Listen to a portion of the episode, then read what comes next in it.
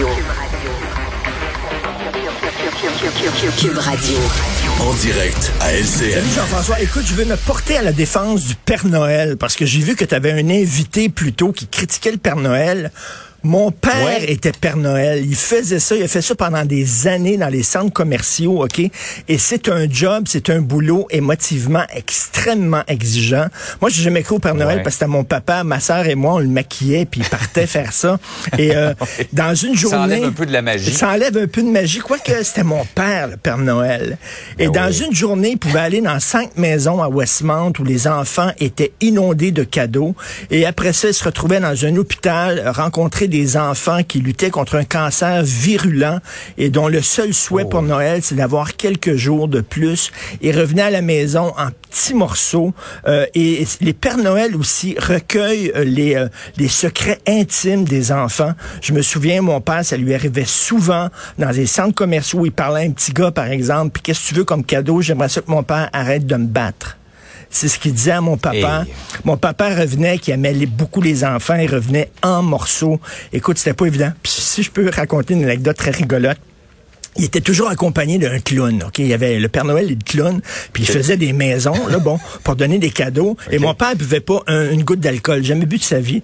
Et euh, une fois qu'il donnait les cadeaux, le, le bonhomme de la maison, il fait venir dans la cuisine, petite shot d'alcool. Mon père buvait pas, le clown buvait. Fait que le clown, une maison, deux maisons, trois maisons. Le clown était complètement paf à la fin, après quatre maisons. Mon père, il rentrait chaque année en disant le clown était sous. Le clown à quatre pattes dans le banc de neige qui vomissait. Il a fallu que je peigne le clown, l'amener dans le champ. Maudit clown. À chaque fois. Alors, je veux, je veux lever mon chapeau à tous les Pères Noël. Oui. Vous, vous faites une job importante, de la magie, de les, des étincelles, et puis aussi, euh, c'est une job qui est pas facile. Donc, bravo. Ah non. Effectivement, on en manque de Père Noël, on Oui, en parlait hier.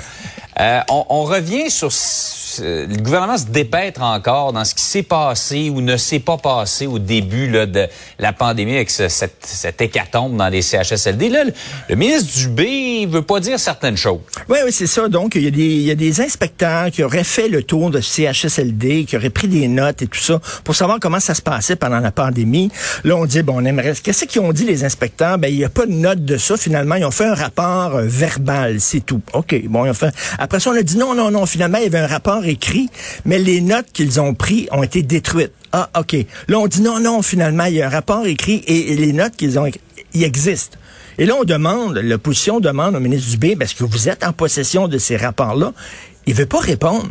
Mais il n'y a rien de pire en politique que ne pas répondre. Regarde Denis Coderre qui n'a pas voulu répondre sur la liste de ses Ouais. clients. Ça lui a coûté sa victoire. Regarde Erin O'Toole qui veut pas répondre sur le nombre de conservateurs qui sont vaccinés parce qu'on a l'impression qu'on nous cache des choses. Fait qu'il les les rapports. Les gens détestent les cacheteries. Ben, déteste et c'est jamais bon. Donc, là, on nous a dit, il n'existait pas, il existe. Qui les a? Est-ce qui les a lus? Pourquoi il veut pas qu'on les voit? Y a-tu des choses là-dedans qui sont épouvantables? Donc, écoute, faut aller au bout de ça, là, parce que ça a l'air vraiment bizarre de la part du gouvernement Legault.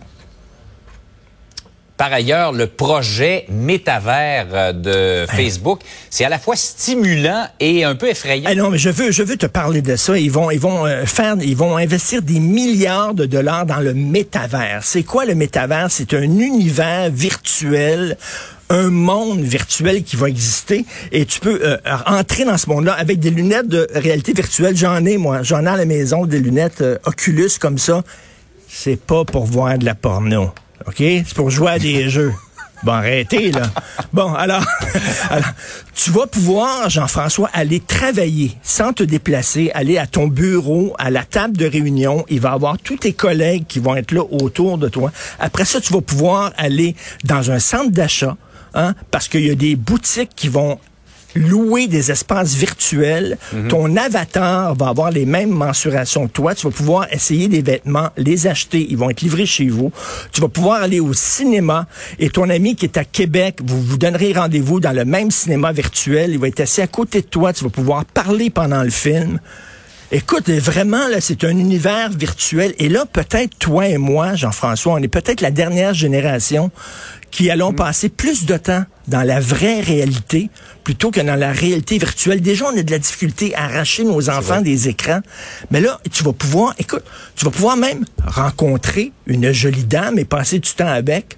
OK, si tu trompé ta femme, ça? Aller avec un avatar euh, dans un motel virtuel, ça va être bizarre. Et va-tu avoir des vols? S'il y a des bureaux, est-ce qu'on va pouvoir voler des documents secrets? Est-ce qu'il va y avoir une police virtuelle avec une prison virtuelle? C'est vraiment, ça étourdit, c'est vertigineux. Ben oui. Et l'autre jour, écoute, avec ça, je suis allé voir un, un, show de Kiss, un spectacle de Kiss, deux heures de temps. J'étais euh, dans la salle 360 et j'ai pu monter sur la scène à côté du guitariste grâce à ça. Et oui, ça a l'air qu'il y a des films érotiques, mais on me dit, j'ai jamais vu rien de tel. On me dit. Il paraît qu'il y en a. sur parole. OK, j'espère. Mais c'est vrai que ça ouvre un, un, éventail de possibilités. Ça fait en sorte qu'on n'aura presque plus à, sortir de chez nous. Ben, c'est on ça. On bougera plus. On va tout pouvoir faire virtuellement. On va être gros, gros avec un doigt super musclé. C'est ça que ça va être. exact. Hey Richard, pour terminer, je te, sur ton anecdote du Père Noël, euh, je regarde la barbe, là. Si tu fais pousser ça, il y a un potentiel. La bédaine un potentiel aussi, ça, de Père Noël. La bédaine s'en vient aussi. hey, bonne fin de semaine. Bon week-end tout le monde. Salut.